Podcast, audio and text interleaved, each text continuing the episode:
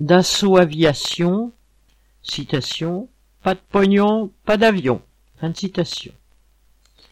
Espérant mettre fin au mouvement de grève partielle touchant la plupart des sites de production de Dassault Aviation depuis plus de trois mois, le PDG avait lâché un tout petit peu de lest sur les salaires, accordant 140 euros bruts.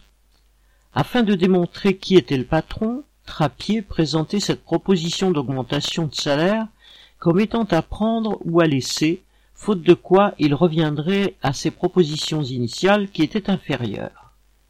Eh bien, sur l'ensemble des sites de production, les travailleurs n'ont pas cédé à ce chantage. Ils n'avaient d'ailleurs pas grand-chose à perdre tant la proposition du PDG était dérisoire. Lorsque les travailleurs constatent la différence entre l'inflation galopante qui s'installe et les salaires qui stagnent, c'est à chaque fois un peu plus de colère qui s'accumule.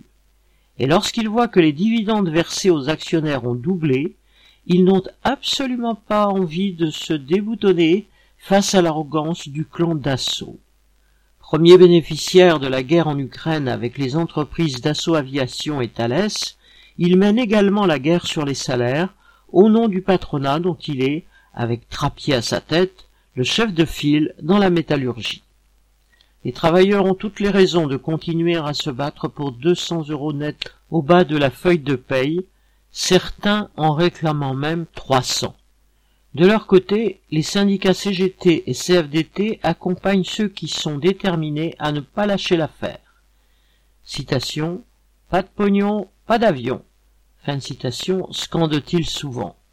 Une menace qui a toute sa légitimité. Correspondant Hello.